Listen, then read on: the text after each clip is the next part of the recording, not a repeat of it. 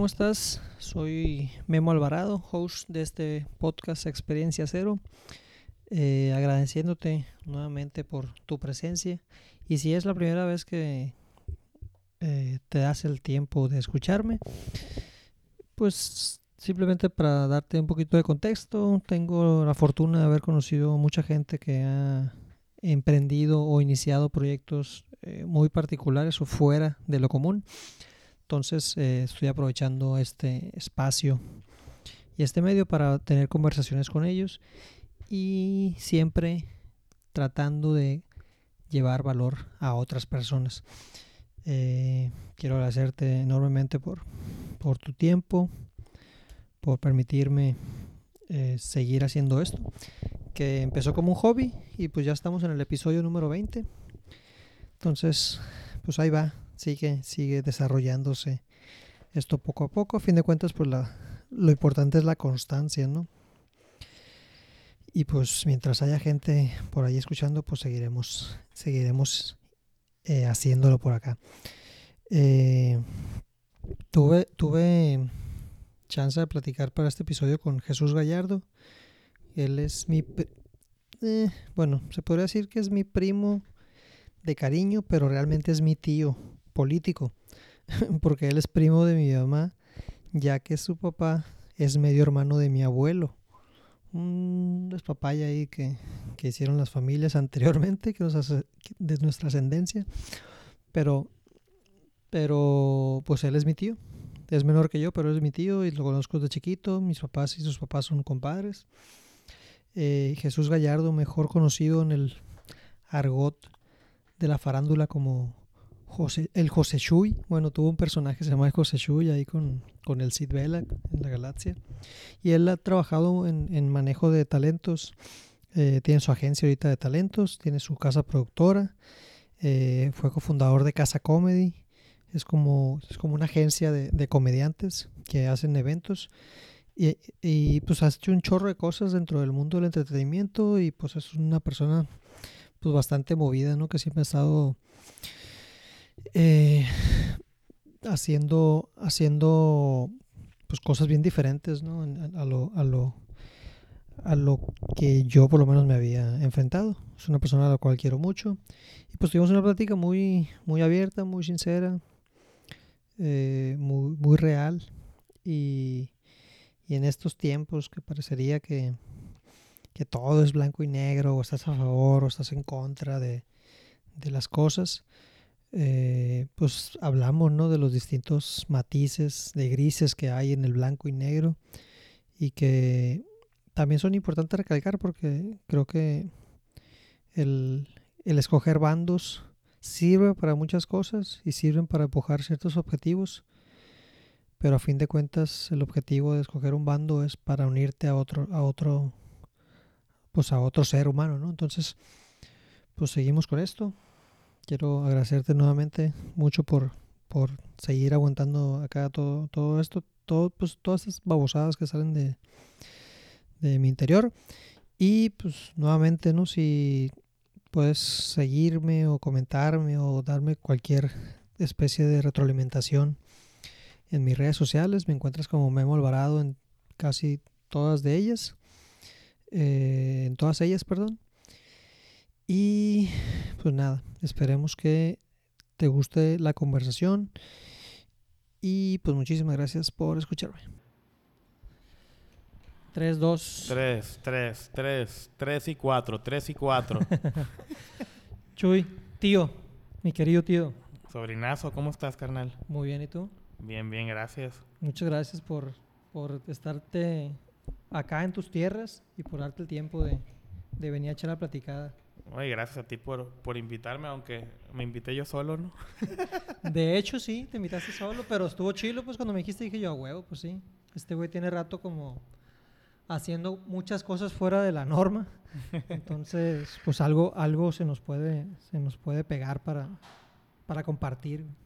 Oye, además tú has sido partícipe también este, en algún, en algún periodo de de todo mi, mi desmadre y mi desarrollo. en algunas loqueras por ahí. En algunas loqueras también. Y pues te conozco desde que tengo uso de razón, cabrón. Eh, de hecho, sí. Pues, Sí. pues nuestros papás son compadres, ¿no? Compadres y además tu mamá es mi prima. Tu- te parece insulto, güey. Tu mamá es mi prima, perro. mi prima perro, o sea que eres mi sobrino, me caso a la verga. Pero sí, de hecho eres mi tío. Te voy a tratar con respeto, tío. Por favor, sobrinazo. Oye, pues, pues a ver, güey. Nomás Nomás no me para... pidas dinero, ¿no? Mm, no tienes, ya me dijiste. nomás para nomás para dar como que un contexto, güey. Si, si, si alguien te tendría que preguntar quién es Jesús Gallardo, ¿cómo te presentas? güey? Eh, Pues soy Jesús Gallardo, soy de Culiacán y también canadiense, de Vancouver.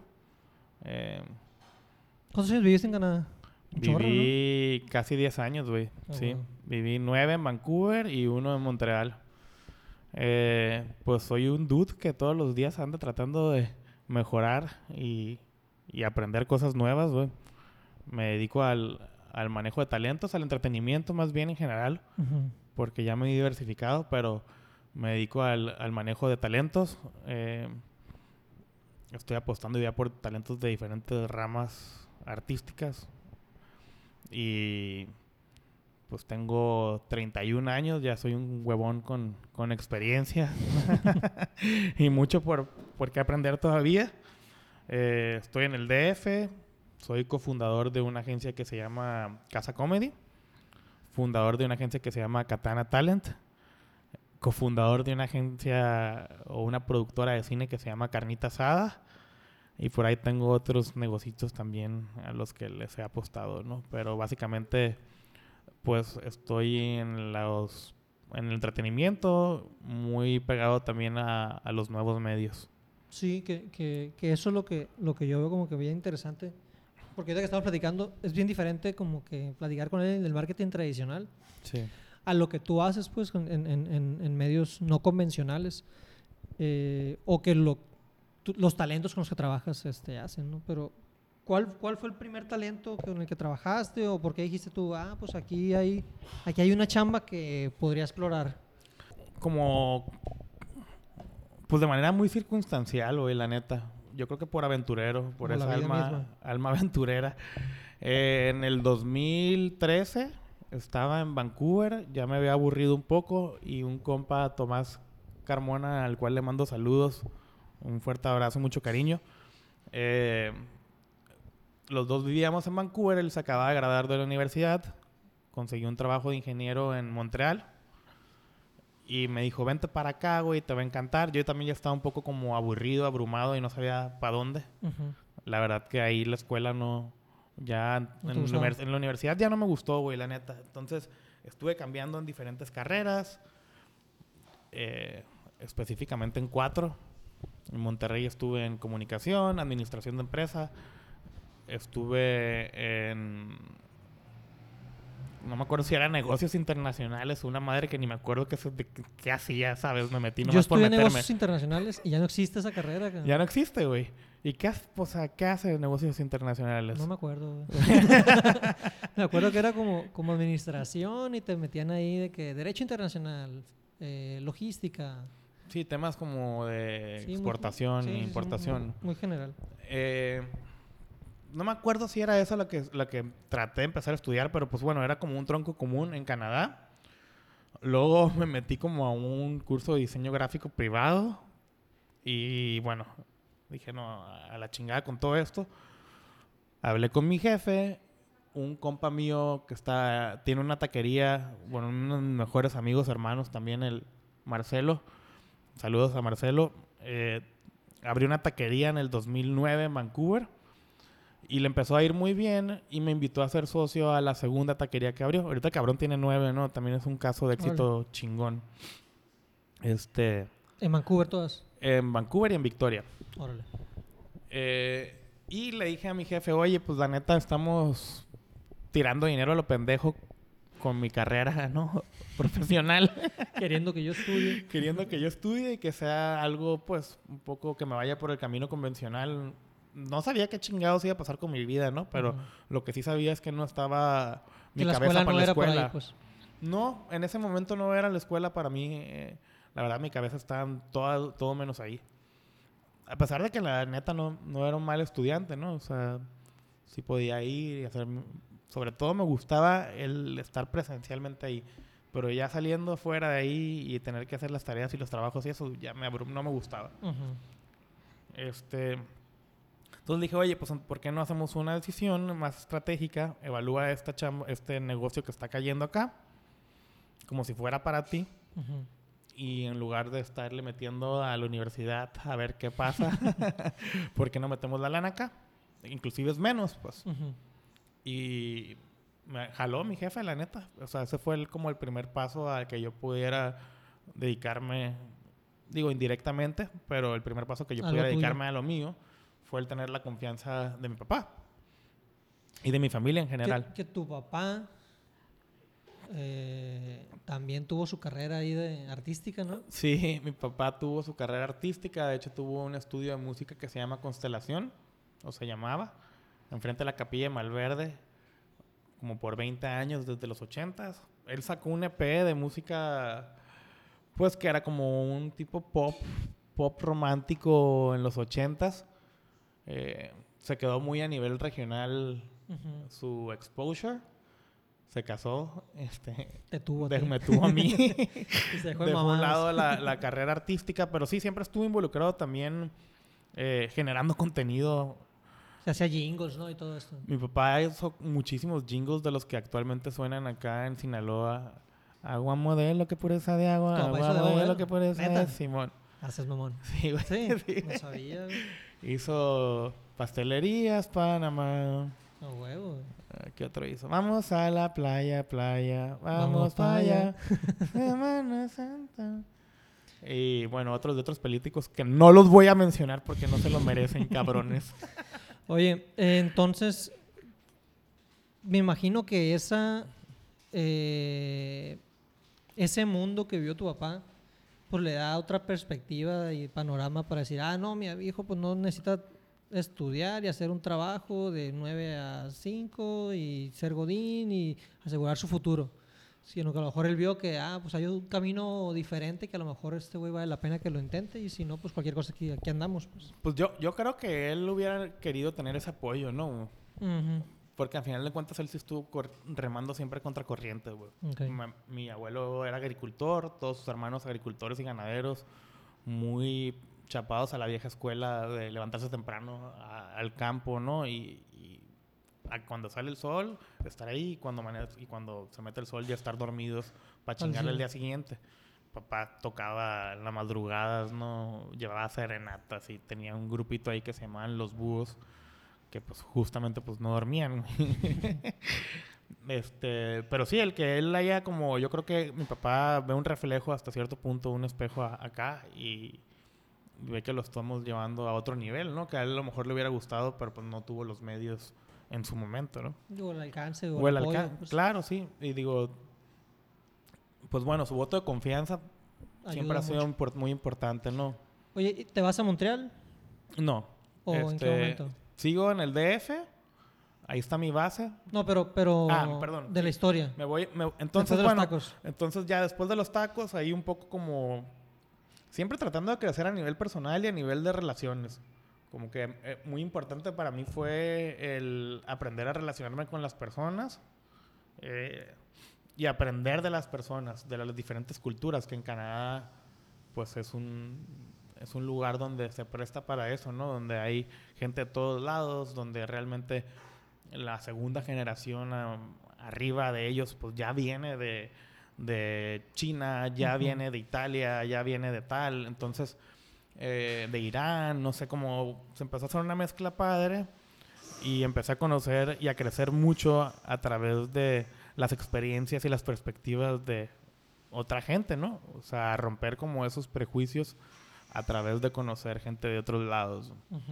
Entonces como que siempre estuve creciendo en ese aspecto, que es algo que me mantenía a mí como firme y sólido diciendo, bueno, tampoco estás echando tu, vida a la borda o estás valiendo madre, ¿no? Como que sentía que eso me daba un, un, rumbo, una dirección o un sentido, ¿no?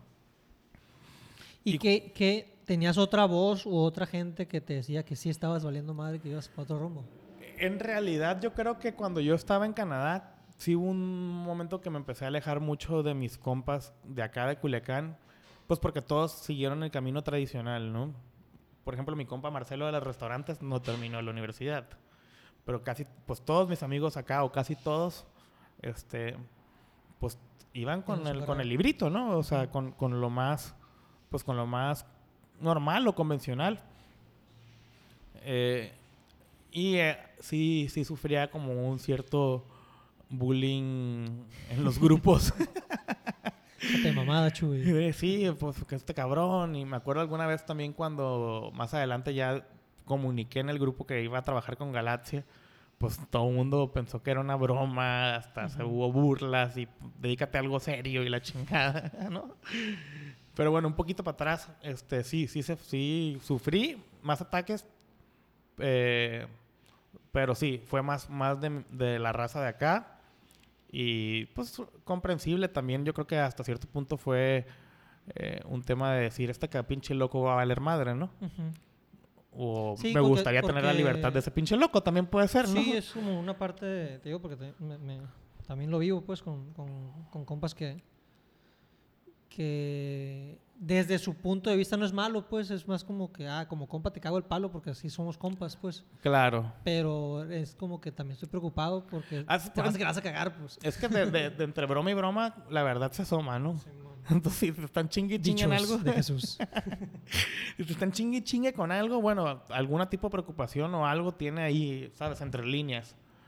Eh, pero sí, ah, me afectó un poquito y luego dije, a la chingada, me abro y pues lo que pues, venga en mi vida es mi vida, ¿no? ¿Qué más tiene que decir alguien más de, de, lo que tú quieres hacer? Pues? Claro, ¿no? O sea, lo que es mi vida, pues es mi vida y yo sabré este, cómo la, ¿Para dónde, va? dónde va y cómo la manejo. A lo mejor no sé ni para dónde va, pero ahí voy, pues. Entonces me voy a Montreal, güey. Y en Montreal me fui así sin mucho norte de qué iba a hacer. Más bien con la emoción de que mi amigo me invitó, me puso por Skype las calles hermosas europeas de Montreal, güey, con la, gente fuera. Me vendió la ciudad muy padre, fui y dije, bueno, lo que más me gustaba hacer en ese momento era la fotografía. Me gustaba muchísimo la fotografía y, y quería ser fotógrafo, cabrón. Entonces dije, bueno, ¿qué es lo que puedo hacer? Pues voy a voy a meterme a estudiar fotografía, voy a poner un estudio, o sea, me visualizaba como fotógrafo, como teniendo un estudio, y eso ligándolo a hacer eventos mucho a las relaciones públicas, ¿no? Cuando llego allá, me acuerdo, estoy el primer día en Montreal, en el sillón de mi compa, mi compa se fue a trabajar, estaba solo ahí, dije, ¿qué chingados estoy haciendo aquí? ¿Qué voy a hacer, güey? La neta, o sea... Y me metí a ver en internet a ver qué me ponía a estudiar, güey, o qué, qué, qué programa corto de un año, un año y piquito podía haber por ahí relacionado con la fotografía. Entonces me pongo a checar y me topo con Music Business Administration. Como un curso. Un curso así que se me apareció. Entonces lo checo eh, y empiezo a ver el outline del curso, que venía comunicación, marketing, eh, copyright and law, artist career management, tour management, PR, publicist como que atraía cosas muy padres enfocadas a la música, ¿no? Totalmente. Al negocio de la música. Al negocio de la música, exactamente. Y, y me, me, gustó y me, me inscribí. Eh, y terminé estando en Montreal un año. Haciendo ese curso. Haciendo ese curso. Me faltó una materia para graduarme. Pero... para no matar el récord. Para no matar el récord, güey. Pero ya había empezado a trabajar meses antes. Había un profe que decía, de los 20 que están aquí, dos nomás se van a dedicar a esto. O sea, todos los demás van a agarrar por otro lado. Y habíamos dos mexicanos, Miguel y yo, que fuimos los que nos terminamos dedicando a esto, cabrón. ¿Y Miguel sí terminó? Miguel hace eventos allá de música en Montreal, se quedó allá. Ah, Saludos también a pinche Miguel, capitán. Abrazo, carnal. Este, y al McFly, su perro, que es un tipazo. Eh, él se terminó quedando allá. Yo, eh, en el transcurso de ese año, como digamos como a la mitad del año, al octavo mes, me topo a un, a un cabrón de República Dominicana, Tony Almonte. Bueno, un dominicano canadiense. eh, que él había tocado las percusiones con una banda famosa de Montreal que se llama Brand Band 3000. Ujú. Que tuvieron un éxito que se llama. mm, a ver, eh, X. X. Tuvieron varios éxitos. De hecho, también hicieron parte de la música de, de Y tu mamá también. O sea, son unos güeyes Chilos. grababan con Curtis Mayfield. No, Ah, picudos. Picudos en su época y picudos allá. Eh, y este güey era percusionista de ellos. No de la banda original, sino que era un percusionista arreglista que los acompañaba y que ya en los últimos años los llevaba, eh, estaba con ellos, ¿no? Y estaba armando su proyecto eh, de solista. Con toda su. junto a unos morros como muy virtuosos de, de la música, de una escu- escuela de música, de conservatorio. Y estaba armando un pop con elementos de otros géneros, pop reggae, pop funk, pop jazz Estaba haciendo su proyecto. estaba haciendo su proyecto. Entonces a mí me tocó entrar desde el desarrollo de las canciones, más bien desde el desarrollo del producto, de meterse al estudio en las canciones, de, eh, eh, de meterse al estudio en las canciones, hacer las canciones, perdón, con el ingeniero, de ir a tratar de buscar patrocinios para poder lograr, porque pues la verdad sí cuesta una lana y cuesta bastante arrancar un proyecto de música. Eh, juntar a los músicos, juntar al ingeniero, juntar a los invitados especiales. eh, pues bueno, ahí me empecé a mover con él. Y fue complicado el transcurso. Una porque no había lana, ¿no? Desde ahí. Otra porque me consumió mi tiempo de la escuela casi este cabrón. No me arrepiento, ¿no? Porque fue como si hubiera estudiado otro semestre más Sí, otro año o dos años más, Pero ya en ¿sabes? la práctica. pues. ya en la práctica. Este, paralelamente estaba también trabajando en el décimo festival anual de salsa de Montreal. Entonces estaba del lado del talento y estaba del lado de la producción de eventos, paralelamente. Para no hacerte cuento largo, este güey, pues muy neurótico, este, No funcionó. no funcionó. No funcionó por muchos temas duros, estresantes, pero no funcionó. De ahí me regreso a Vancouver y dije, nunca más voy a trabajar con un pinche talento. Primero está mi paz interior y mi, y mi pelo, cabrón. No me quiero quedar calvo tan temprano. Este... Vieron la cabellera que tiene ahorita Jesús. no, no has visto aquí la, la cómo me un- cubro, la estrategia. Aquí es un hoyo ahí. ¿o qué? Pues, leve, leve, muy leve, digamos. Está bien. Está bien. Pensé que iba a estar más grande para esta edad, de hecho. Estoy, estoy tranquilo, estoy optimista. este. eh, regreso a Vancouver. Una breve estadía. Hago un par de eventos ahí. Uno de, del Día de Muertos. Me gustaba más el lado de conceptualizar y promover eventos, ¿no? Ok. Me vengo circunstancialmente a, a México a una boda. Ya me habían dado mi pasaporte canadiense y ya había tenido que pasar todos esos trámites y esos y esos sí, pues ese, ese proceso que, que no me permitía mudarme tranquilamente o moverme de, de país. Me vengo acá, vengo a una boda. Dije, me voy a quedar en México, tengo ganas de explorar. Traía otro tema, quería hacer un hotel hostal ahí por la Riviera Nayarit, que es lo que estaba como Ujú. o en lo En que me estaba momento. moviendo en ese momento. Y recibo una llamada de mi mamá y me habla, oye, y me dice el Cid Vela, que este, te está buscando. Aquí estamos en la playa, era Semana Santa, y en mi casa enfrente la- está la casa de los tíos de Cid. Entonces dije, ah, cabrón, pues voy a, ir a, voy a ir a verlo. Tenía 15 años sin ver a Cid. O sea, habíamos cotorreado de morros un par de veces. Pero siempre había ese tipo de cariño o sabíamos quiénes éramos porque mi papá es su padrino de bautizo. Ok. Y el papá del Cid, en los 80 fue como manager e ingeniero de mi papá ¿De tu cuando mi papá? papá estaba en la artisteada. Ah, El bueno. mundo da vueltas y muchas Sí, veces sí, son sí, patrones y cíclicos, ¿no? Porque ¿cómo te explicas eso? Entonces, ya voy, lo veo y cotorreamos ahí toda la Semana Santa en la playa. Este. Y básicamente es como mi tesis mental de lo que estudié. hacerle todos estos cuestionamientos de ver cómo, dónde estaba parado él con su carrera y qué tanto tenía de management detrás, ¿no? De representación artística. ¿El güey en ese momento qué tenía? El güey en ese momento estaba en un boom cabrón de Galaxia. güey. Ah, ok, ya había sacado Galaxy. Sí, ya había sacado Galaxia, ya estaba dando shows. Pero tenía hasta ahí. Ok. Y el management va más allá de dar shows. El management también va a ver cómo hacer relaciones públicas, eh, generando crossovers con marcas o con otros talentos, comercializar tu producto, ya sean tus diferentes plataformas. El booking es hacer, eh, comercializar el show, pero específicamente los shows o las conferencias o las cuestiones que son offline. Ok. Entonces, le hacía mucho fal- falta de trabajo en la cuestión de marketing, le hacía mucho fal- falta de trabajo en la cuestión de generarle más valor a su marca haciendo estas colaboraciones, asociándose a marcas y vendiendo su proyecto a marcas.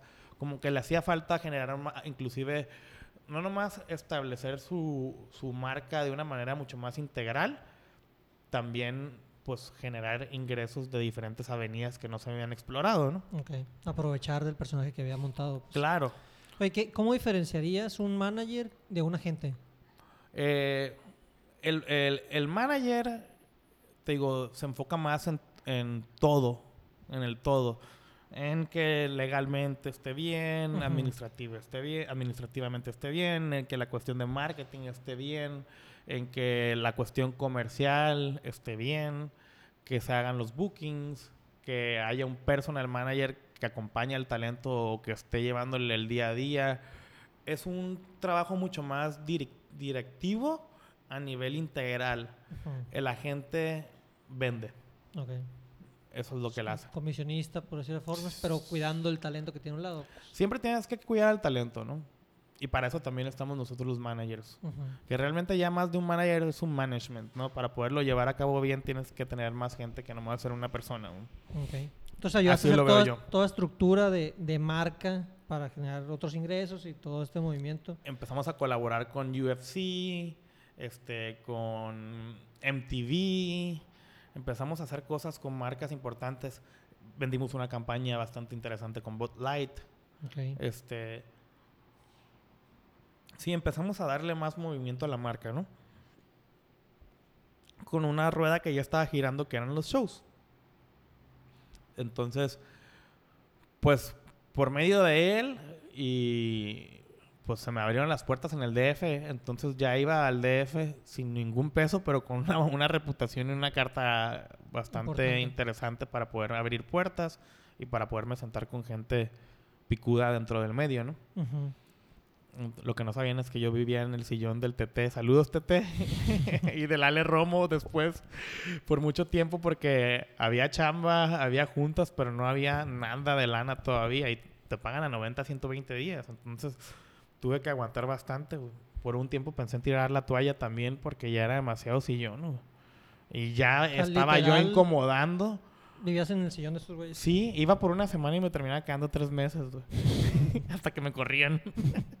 y luego así "Oye, le Jesús, brincaba a otro. Discúlpame, Sí, oye, tengo visitas. te quiero mucho y todo, pero pues ya. Y yo, la neta, estirando la liga. O sea, no me gusta hacer así, pero estirando la liga porque Sí, pues, viendo. no entendía, de- no, pues no había de otra, güey. En ese momento para, para yo poderme quedar en el DF y aguantar los putazos hasta empezar a generar lana, ¿no? Ok. A raíz de eso, conozco al Alex Díaz, el Poker Face, saludos también, eh, quien es mi socio en Casa Comedy, que me invita a ser parte del proyecto de Casa Comedy. Ellos lo tenían como ya rato en la cabeza.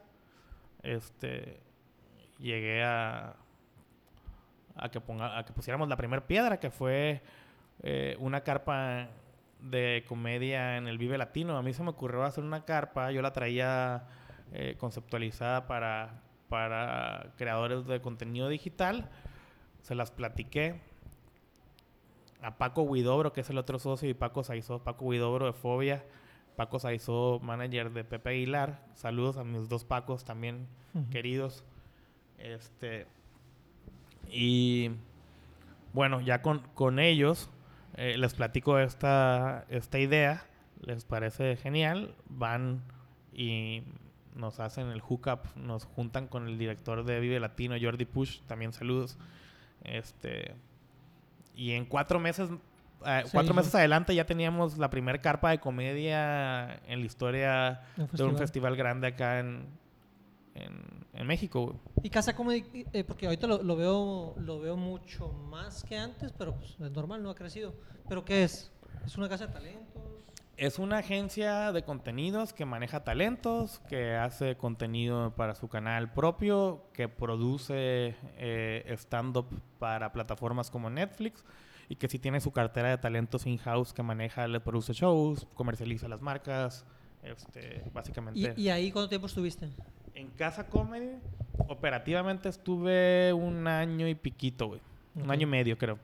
¿Y saliste por temas específicos? Eh, en realidad, ¿Te compraron? No, sigo todavía de socio, de hecho. Ok. Este, no me han comprado. No, no estoy seguro al respecto si quiero vender más bien. Creo que quiero crecer la marca más y que nos compren a todos muy bien comprados. Eh, tuve problemas internos, la neta. Tenía un socio eh, que además de socio era mejor amigo, que hizo un muy mal manejo de... Él se encargaba de la lana y él hizo muy mal manejo de, de ciertas finanzas. Este... eh, agarró un dinero que no iba y lo utilizó mal, lo utilizó mal, más bien Malas decisiones. este, malas decisiones. Y, y me dejó con la bronca ya, güey. Porque él se fue. O sea, básicamente hizo esas malas decisiones y se fue del mapa. Entonces, como yo a él lo había jalado a la sociedad, pues al quien Sí, se le dejaron ir fue a, fue a mí. Y fue un momento muy complicado. No quiero decir que esa haya sido la única cosa. Fueron diferentes factores, pero sí fue algo que a mí emocionalmente me quebró y realmente ya no me permitió operar. Seguir ahí. No, la verdad ya no me no no pude conciliar eso, fue demasiado la La fricción, la- la- sí, me, la me afectó, me afectó demasiado duro a mí, nos afectó a todos, se creó una tensión, eh, fue un golpe anímico que me noqueó, güey. Creí que no me iba a levantar de esa, la neta. Eh, y, y estuve estresado, deprimido y muy poco funcional por meses, güey. seis, ocho meses, yo creo. ¿Y, y qué, qué pasó para salir de ese estado? Eh, como cuando se muere alguien, que tienes que pasar el luto y tienes que pasar diferentes etapas del luto. Justo eso. Tiempo. Tiempo, tiempo eh, eh, y, y sí, ir viviendo cada etapa de, de, de eso y, y bueno, ya llegar un momento en el que pues aceptación y darle la vuelta, ¿no? Sí, no hay más. No hay de otra. ¿Y, y qué, y qué empezaste a hacer después? Pues me, me puse a, a hacer como una retrospectiva para entender con quién había trabajado bien, qué es lo que me hacía sentir bien también, o sea, como para poder agarrar pilares y fuerza, porque en la verdad me sentía totalmente destruido eh, y, y como, como que toda mi estructura se había ido a la mierda. Pues. Y me acordé que con el que llevaba trabajando mucho tiempo como agente eh, fue con Luisito Rey Que también tipazo, saludos a, a Luisito, hemos hecho una muy buena amistad y una muy buena mancuerna, ya llevamos... Ya tienes más de tres años, ¿no? Con él. Sí, o sea, lo conocí en el 2015 a través de la esposa de Alex Montiel, el escorpión. Saludos a Dana y Alex. Eh, y él me presentó y me dijo, tengo Traes un saludadero. un saludadero. Ojalá lo escuche. a quien se me ponga aquí enfrente lo voy a saludar, ¿no? Sal- a quien me salúdame a Lu- salga. Salúdame a Luigi. Saludos aquí a Luis atrás que está Está, está de espectador. Cabrón. Eh, y bueno, y, en el- y me presentan a, a Luis. y me dice, es un chavo muy responsable. Que aquí a veces es mejor trabajar con gente responsable. eh, que te dé algo bien, sustentable, estable. eh, a estar trabajando con gente que es diva, que su carrera a lo mejor va a durar un, dos años por su mala actitud, ¿no? Sí, que pueden tener el, me- el el mejor talento del mundo, pero no lo ejecutan. Sí, o tienen una muy mala actitud. güey. Y como manager tú estás entre la espada y la pared negociando a ambos lados y es muy desgastante eh, tener un talento con una mala actitud o con... Sí, básicamente eso, ¿no? O con... Que no te deje fluir bien, pues. Entonces Ah. trabajas con. Entonces ya empiezo a, a hacer retrospectiva y dijo, pues con Luis siempre he trabajado bien. Entonces hablo con él y le digo, oye, güey, quiero sentarme contigo, quiero formalizar las cosas, quiero trabajar contigo a full. Y justo eso, fue lo que estuve haciendo. Bueno, hasta ahora seguimos trabajando a full. Este.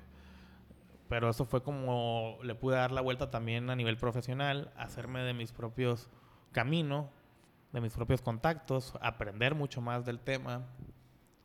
Eh, y sí, ahorita pues eh, no sé si desafortunadamente en su momento, pero actualmente pues ahora ya tengo dos empresas, ¿no? Casa Comedy y pues Katana Talent, que es la que estoy operando actualmente, donde está Luisito Rey. Y por la necesidad de crecer, expandir, eh, me asocio con Ramiro Ortiz, que a ese sí no le voy a mandar saludos. Y es el único culichi, Es el único que a lo mejor va a escuchar este podcast, güey. a lo mejor sí. De todos los que saludaste, Mentira, Ramiro, te quiero, cabrón. Pero cállese la boquita. y, tengo el apoyo de Geraga Giola, que también es mi sobrino y también es tu primo. Eh, de Tavo Murillo. De mi hermano, de Raúl. O sea, ya empiezo a hacer como mi equipo mucho más familiar, ¿no? Porque es importante tener gente que te cuida la espalda y sobre todo en una jungla de concreto como el DF, ¿no? Sí, que, nomás que es, que es, poquito y andan... Es complicado, ¿no? Es una dinámica complicada. Y formamos Katana Talent para empezar a brindarle servicios a más talentos de una manera más estructurada, una manera con una operación más sólida, cubierta desde el lado financiero, cubierta desde el lado operacional, con más fuerza en el lado comercial también. Y me empiezo a expandir con Luisito, esposa Troll, que también es parte de, Luisito Kingdom del crew. Es pareja de Luis, Norma. Saludos, Norma. este. Eh, empiezo a trabajar con Fergay, que también es un tipazo, que le mando saludos. Eh, y, bueno, expandiéndonos hacia, hacia la música, ¿no? Con un proyecto que traemos también, quien es el, el enfermo, uno de los cabrones que más me ha sorprendido gratamente en los últimos años. Y, y bueno, ahí es lo, lo, que estamos haciendo, ¿no? Estamos ahorita con creciendo, creciendo la, la empresa y, y, y operando operando las cuentas y los y las carreras de los talentos. También estoy trabajando con una chava que se llama La Pura Clara de Guadalajara, que es muy divertida, que tiene un gran potencial. Este, creo que es nomás eh, enfocarlo y, ayudar a, desarrollarlo. ¿Qué es lo que buscas tú hacer? O sea, con, pues sí, como, como, como, talento, sí, como, definitivamente potencializarlo y ponerle todas las herramientas que se necesitan, porque también pues tenemos un ecosistema que hemos ido formando a, lo largo de los años de gente experta en diferentes ramas para el desarrollo artístico y pues yo se las trato de poner al talento y, recomendárselas y, darles una, una dirección, pero pues, a final de cuentas el talento es el que tiene la última decisión, ¿no? En realidad. Y sí, o sea, con todas estas herramientas que van desde el desarrollo personal hasta el desarrollo profesional, tratar de apoyarlos para que ellos primeramente estén bien, tranquilos, que sientan que todo lo demás esté protegido, que su esfera creativa esté protegida para que ellos se puedan dedicar a hacer lo que mejor son, que son talentos, ¿no? Y explotar ese, e, esa perspectiva, ese lado, mientras nosotros nos encargamos de todo lo demás, ¿no? Que la, que la rueda esté girando propiamente y que esté la máquina bien, bien aceitada. Entonces, como, como si pudiera como que hacer una síntesis de, de lo que haces. O sea, como que detectas en el talento qué cosas son sus fortalezas y lo cobijas de lo que necesita para poder potencializar lo que, lo que trae. Pues. Sí, y también vemos y analizamos en dónde está parado, por ejemplo, ¿no? Porque cada talento tiene una circunstancia diferente, ¿no? Hay talentos, talentos que a lo mejor tienen muchísimo hacia dónde crecer, porque todavía están en pañales desde el branding, ¿no? Desde la estrategia digital, desde su storytelling, que todavía no lo tienen claro, desde definir con qué marcas va el perfil o qué marcas no van. Eh, pues sí, ese tipo de dirección, eh, a comparación de otros talentos que ya tienen todo eso. Que a lo mejor ya tuvieron un pico y como es normal, a lo mejor van un poquito hacia abajo. Entonces, son diferentes retos, ¿no? El reto a lo mejor de crecer un talento al reto de darle la vuelta a un talento que va en caída. o estabilizar un talento o ver que otros nuevos negocios se pueden hacer además de comercializar las plataformas de los talentos. Sí, que, que, que son estas áreas de oportunidad que a lo mejor no parecería que existen, pero por ejemplo un talento necesita quien grabe el video, quien le produzca la música, quien le consiga los, el booking para... ¿Quién le ayuda a hacer una estrategia digital? Porque a lo mejor el talento tiene creatividad, pero no sabe en realidad cómo funcionan las plataformas al 100% y el área de oportunidad que hay en cada una de ellas y cómo dirigir su tráfico de una a otra. Este, a lo mejor el talento es muy creativo, pero en la cuestión de dirección artística no la tiene tan desarrollada. Entonces, pues, a lo mejor brindarle la herramienta para que se vea bonito su set, se vea bonita la cámara, el styling, güey, que puede que también hay gente que no le interesa tanto el fashion. Pero otra gente que sí. Y hay otra gente que sí. Entonces también poder brindarles desde eso, pues mucho la cuestión de la imagen. Eh, lo menciono más como, como posibles carreras de gente que quiera acompañar un talento, pues. O sea, a lo mejor no necesitas ser tú el talento, pero puede ser el güey que le hace el, el, styling, por ejemplo, ¿no? Claro, claro. O el personal management, que es el estar el día a día con el talento. Por ejemplo, yo ya no necesariamente acompaño a los talentos a un llamado de grabación para un video o a, la radio o a X. Que en un momento sí. En un momento sí. Sí, en, su momento sí. Sí lo he hecho, lo he hecho bastante, de hecho. He viajado con el talento, me ha tocado viajar a, a muchos lados del mundo por, por mi trabajo, lo cual está muy padre. Pero bueno, ahora que estoy metido con más talentos, más en la cuestión de desarrollo artístico, más en la dirección, pues ya no me da tanto tiempo para estar acompañando todos los talentos, ¿no? Que es un poco ahí donde, donde me he desarrollado. Y también tienes un, empezaste un podcast, el otro día me pasaste el link para escucharlo y lo estaba escuchando. Se llama Chicos Tristes. pero yo, yo, pensaba que era, que era mame, pues, de que, ah, Chicos Tristes, vamos a decir pendejadas. Y lo, empecé a escuchar y estabas hablando de esta parte de que te fuiste de tu casa y que sentiste como un luto. Pero triste, pues, y dije yo, ah, cabrón, si está triste este pedo, no quiero, no quiero escuchar tristezas, ¿verdad? Lo, lo, lo, lo, escucho. Ya no lo terminé. Y ahorita me estás como que dando contexto antes de empezar a grabar de, de qué se trata eso, pero pues también traes esta parte de, de apostarle a, pues a, los contenidos como, como este, pues. Claro, es que eh, ahorita el, el, el, tema es tener un storytelling y poder hacer una estrategia transmedia. Cada talento o cada persona puede ser una marca que se divide en diferentes unidades de negocios. Y una importante es pues tener el podcast también cubierto, ¿no?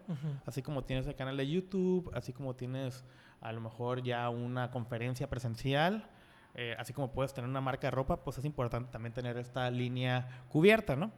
Eso hacia de mi, de mi perspectiva como manager. Ahora, mi perspectiva como una voz o un talento o alguien que quiere dar un mensaje, pues ahí es donde nace mi necesidad de de tener el programa de radio, que realmente es un programa de radio online que sucede todos los miércoles a las 7 pm hora de Culiacán, 8 pm hora del DF, por radionopal.com. Y eso nace también de la inquietud entre un amigo y yo, eh, Santi Espejo, abrazo carnalazo, quien tiene un ¿Ese medio empezó Asco? Sí, ah, él es cofundador de Asco Media y por mucho tiempo fue director artístico y director comercial.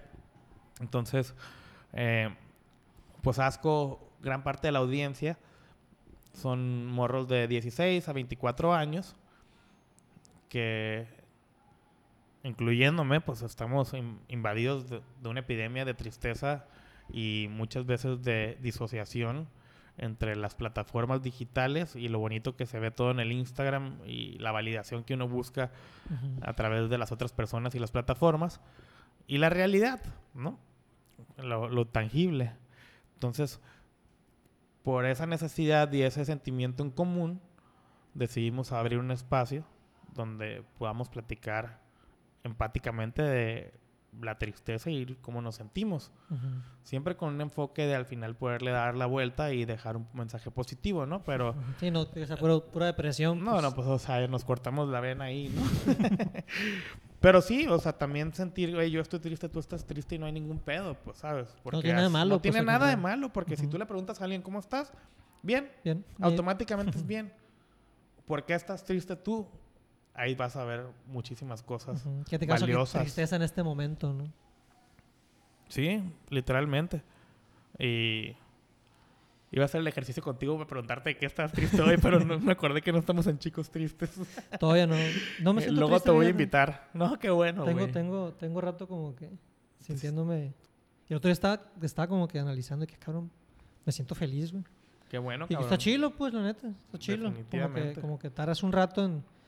Eh, o bueno, no sueles eh, darte cuenta de esos momentos de felicidad, pero sí de los de tristeza, pues, como que, como que son más notorios porque te cambian el ánimo, pues. Pero si te fijas, puedes agradecer chingo de cosas en este momento y eso automáticamente te va a dar felicidad porque Claro, estás te, te ponen en el muy bien presente, ¿no? parado, pues, Simón. Es, es importante estar en el presente. Por eso ese, ese programa le tengo mucho cariño y creo que va a ser un concepto que va a crecer bastante porque, porque es...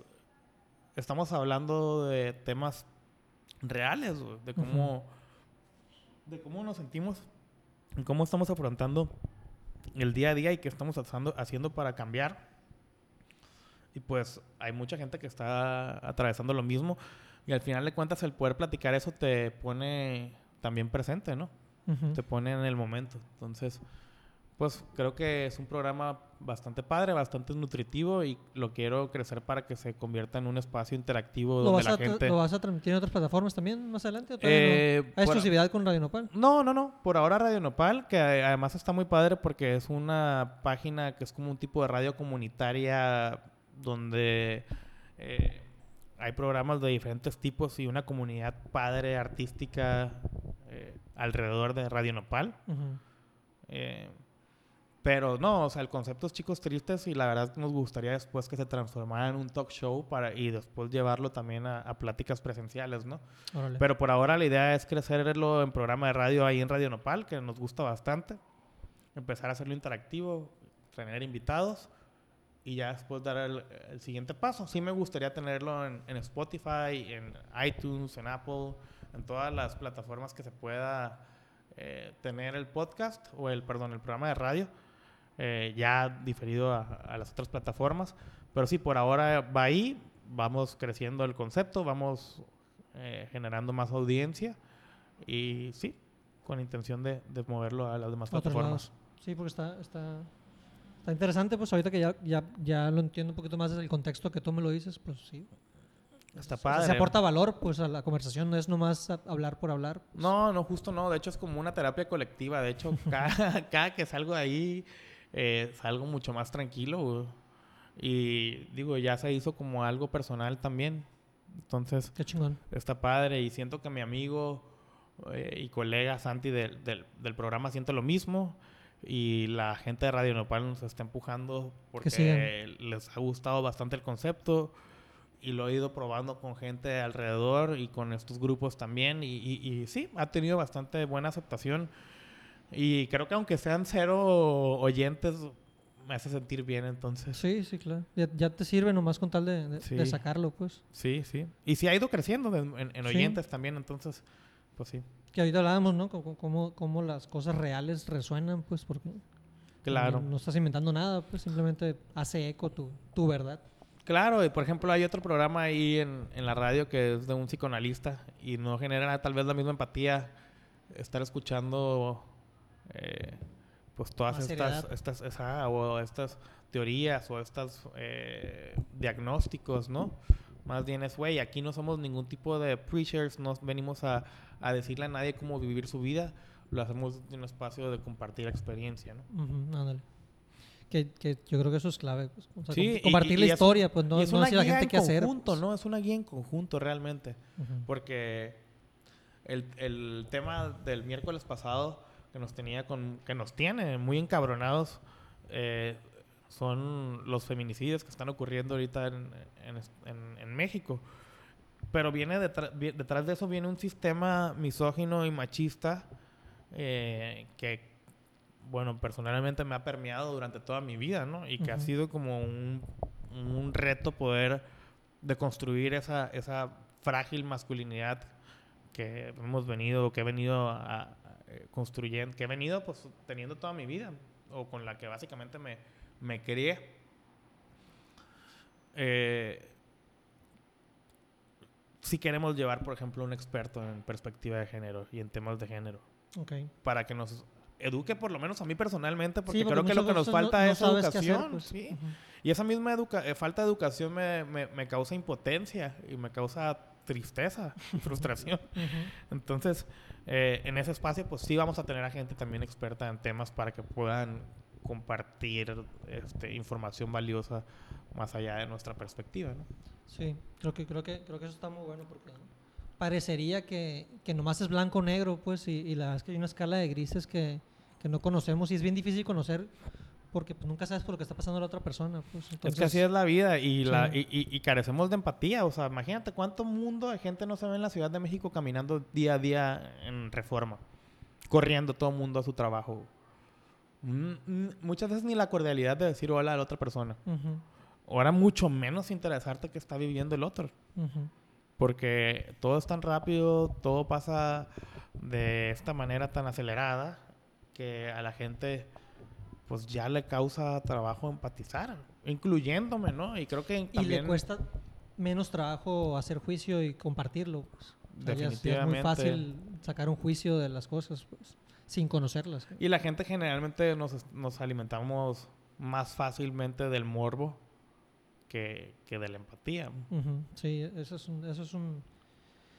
Es un hecho. Yo siento que es positivo los tiempos que estamos viviendo. Obviamente no la parte negativa porque porque tiene muchas consecuencias, pero, pero el mismo hecho que, que salen a la luz, cabrón, ya te permite como que pues, visualizar y, empezar a desarrollar esta empatía que no existe. Pues, es un arma de doble filo, ¿no? en los tiempos actuales. Así pues, como te pueden ayudar, sí, es lo que es, ¿no? Esa es la realidad. Este, por eso yo justo le dije a la raza que utilicemos eh, el, internet y los espacios de internet no para llenarnos de morbo, sino para llenarnos de información que nos pueda construir. Digo, sin dejar al lado estas notas culeras que pasan, porque pasan día a día, pero cómo le podemos dar la vuelta a, en lugar de querer ver al lado eh, grotesco que nomás nos alimenta el morbo, a ver el lado que nos prenda como sociedad y que nos genere ese cambio, pues, que, que, estaría, estaría padrísimo poder este, generar una dinámica en conjunto en la que nos protejamos, por ejemplo, y protejamos sobre todo a las, a las mujeres y a las niñas de, de estos feminicidios. Claro. Oye, tío. Sobrino. Este, regresando al tema del talento, a lo mejor medio brusco, pero, pero para... Ya, ya, ya tenemos casi 50 minutos. Si una persona cree tener talento, eh, yo te puedo decir con la idea toda la vida, ¿no? Pero a lo mejor sí dices tú, ah, pues sí tengo, sí tengo algo ahí, pero pues no puedo contratar una agencia, no me puedo acercar a un agente. Eh, ¿Qué dirías tú? Ah, cálale o empieza a hacer estas cosas. Buena pregunta. Pero lo primero, yo creo que es generar contenido. O sea, independientemente de qué tipo de talento quieres ser, pues todo el talento ahorita necesita generar contenido porque cada talento, más allá de nomás de un, de un talento per se, es una marca. Y una marca que tiene diferentes unidades de negocio, que es transmedia, que puede tener sus plataformas digitales cubiertas, también puede estar haciendo shows en vivo. Entonces, primero definir qué es lo que quieres hacer. Si te quieres dedicar a, hacer sketches, eh, pues bueno, entonces darle por ahí, empezar a escribir, empezar a producir, empezar a generar contenido y empezar a calar cuál es la respuesta que tienes de tus 10 seguidores o amigos o los que vayas creciendo, ¿no? Conforme esa, ese feedback y esa retroalimentación que vas teniendo, seguirle dando y dando y dando para ver cómo creces, a lo mejor ponerte metas en cuestión de tiempo, ¿no? Decir, le voy a dar cinco meses y si esto funciona en cinco meses, bueno, entonces estoy recibiendo o la audiencia lo está recibiendo de manera interesante, por ende también los, eh, hay buen feedback, por ende también los algoritmos de las plataformas me están ayudando a crecer por la misma interacción que está generando la gente y así empieza a haber un desarrollo dentro de, los canales del talento o depende qué tipo de talento, ¿no? También, y ya en contenido pues ya nunca sabes quién puede llegar a verlo ahí que diga, oye, esta persona tiene, tiene, potencial. O, me reposteó tal o sí, como te digo, pues. ajá, se hizo viral con tres, cuatro contenidos y ya lo vio un manager o una agencia y dice, mira, esta persona tiene, tiene, tiene algo, tiene potencial, tiene potencial comercial, tiene potencial artístico. Ah, bueno, pum, ok. Vayamos haciendo... O, ahí te va, ayer me mandó un mensaje una amiga, me dice, oye, tengo este, este amigo que hace esta música, chécalo. Ok. Entonces, como puede ser así, o sea, va, lo importante es desarrollar algo, desarrollar un concepto, desarrollar tu contenido, tu producto, para que después le pueda ser apetecible a, las marcas, a una agencia que te quiera representar, o que de boca en boca se pueda ir pasando tu trabajo hasta que llegue a las, a las manos que te pueda ayudar a, potencializarlo. En la parte de la música, eh, ¿cómo ves? O sea, a fin de cuentas tu curso fue eso, ¿no? Music and Business. Sí, Music Business. Eh, eh, ah, pero no lo estás haciendo. Ahorita me estás platicando que apenas vas a empezar como que con, eso. Ahí, ahí cómo ves. Estoy, estoy muy emocionado, la neta. Estoy muy emocionado con el proyecto que traemos porque estamos impulsando a un artista y estamos impulsando a una corriente que que es un artista multidisciplinario de aquí de Culiacán, se llama El Enfermo, Emanuel Mazú, El Enfermo. Es un güey que es precursor de, del hip hop a nivel Sinaloa, ya tiene más de 10 años. Es un artista multidisciplinario que es codirector de un documental que va a salir. Eh, ha trabajado con muchos medios como Fixer. Y ahorita eh, hay corrientes norteñas bastante interesantes. Los corridos tumbados, el rap corridos, los green corridos, que están pegando muy duro en California y a nivel nacional. Inclusive ya teniendo crossovers, por ejemplo, con Bad Bunny y Natanael Cano, ¿no? Cano, sí, el otro día. ellos, ellos, ellos como empezaron con esta corriente de corridos tumbados. Eh, el alemán ya hizo también una colaboración tienes a gente como la plebada que hace más tirado al trap, pero con muchos elementos eh, norteños. Este. Y bueno, eh, junto con el enfermo, ahorita eh, estamos desarrollando el concepto del trapteño, que básicamente es un beat de trap vestido por música norteña, acordeón, tuba, tololoche, una segunda voz cierreña y una voz y una voz rapeada que es, la del enfermo. Eh, ¿Cómo veo la industria de la música? Estamos muy emocionados, te digo, porque estamos o creemos que estamos impulsando una corriente nueva. Eh, recuerdo una vez que Carlos Vallarta le dijo a Daniel Sosa, oye cabrón, no, que no te interese tanto el spotlight, eso no es el fin. Mejor que te interese crear tu corriente, porque cuando creas tu corriente, mucha gente más se suma y esa ola agarra mucho más fuerza y estás enfrente. Y naturalmente llega el spotlight después. Definitivamente. Entonces creo que ese es el momento en el que estamos ahorita. Eh, es un proceso poco más largo y una apuesta a, mediano o largo plazo a comparación de, otros talentos digitales que, en los que ya trabajo que ya el día de hoy me está buscando Ritz, me está buscando Sprite, me está buscando tal, tal, tal marca, ¿no? O los estoy buscando yo y me están abriendo las puertas. Aquí es un proceso de meterse al estudio, de generar la música y el sonido, optimizarlo hasta que lo tengas como lo quieras tener. Después de eso, pues la estrategia de difusión y distribución de todo este contenido. Muchísimo el desarrollo de la marca, el desarrollo artístico. Y bueno, empezar a generar todas las plataformas para que también esté bien cubierto desde todas las áreas. Eh, yo creo que hay mucha mucha posibilidad en, en, la música, así como ya hay muchísimos artistas también que tienen la ventana y la vitrina del, del Internet. Pues creo que eso es una ventaja que se puede utilizar eh, los nuevos medios, ¿no? antes a huevo tenías que irte por la disquera y pegabas por la radio y pegabas por la promoción que te hacían en la, en la televisión y, y vendías discos y shows y ropa. Y nada más. Y nada más. Y ahora, como comenté anteriormente, es un cada marca, cada talento es una marca que puede tener diferentes unidades de negocios. Este artista también es como es multidisciplinario, pues también hay cabida en el cine, ¿no? Como otro medio tradicional. Este o, o nos da como para ser más creativos y explorar más campos. Pero bueno, en general creo que hay que desarrollar la marca, hay que checar todas las plataformas, hay que tenerlas bien cubiertas, hay que abastecerlas de contenido cada uno, hay que generar un storytelling detrás del talento para poder hacer esta estrategia transmedia. Y con respecto a la música, pues bueno, también hacer la estrategia desde cómo vamos a hacer el video, quién va a colaborar en el video, si va a haber colaboraciones en la música, arropar el concepto para que haya diferentes factores que nos puedan eh, no asegurar el éxito, pero sí catapultar para que sea No te asegura el éxito, pero sí nos pone un pasito más, más cerca de, ¿no? Que eso es lo que te ha dado toda tu, tu carrera, pues. Sí, la realidad sí es así, pues así ha sido, así ha sido el trip y, y es el único proyecto al que le hemos invertido y es el de los proyectos más emocionantes en general en mi vida. Entonces, creo que tenemos algo interesante ahí.